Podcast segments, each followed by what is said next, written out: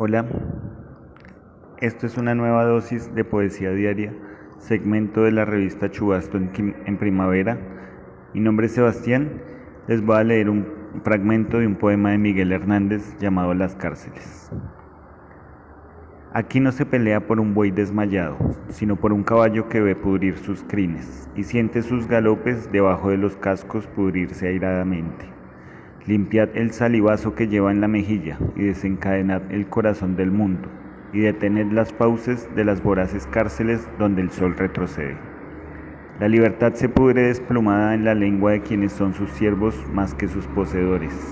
Romped esas cadenas y las otras que escucho detrás de esos esclavos. Esos que solo buscan abandonar su cárcel, su rincón, su cadena, no la de los demás y en cuanto lo consiguen, descienden pluma a pluma, enmohecen, se arrastran. Son los, son los encadenados por siempre, desde siempre. Ser libre es una cosa que solo un hombre sabe. Solo el hombre que advierto dentro de esa mazmorra como si yo estuviera. Cierra las puertas, echa la aldaba, carcelero. Ata duro a ese hombre, no le atarás el alma.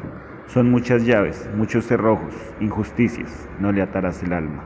Cadenas, sí, cadenas de sangre necesita. Hierros venenosos, cálidos, sanguíneos eslabones, nudos que no rechacen a los nudos siguientes, humanamente atados.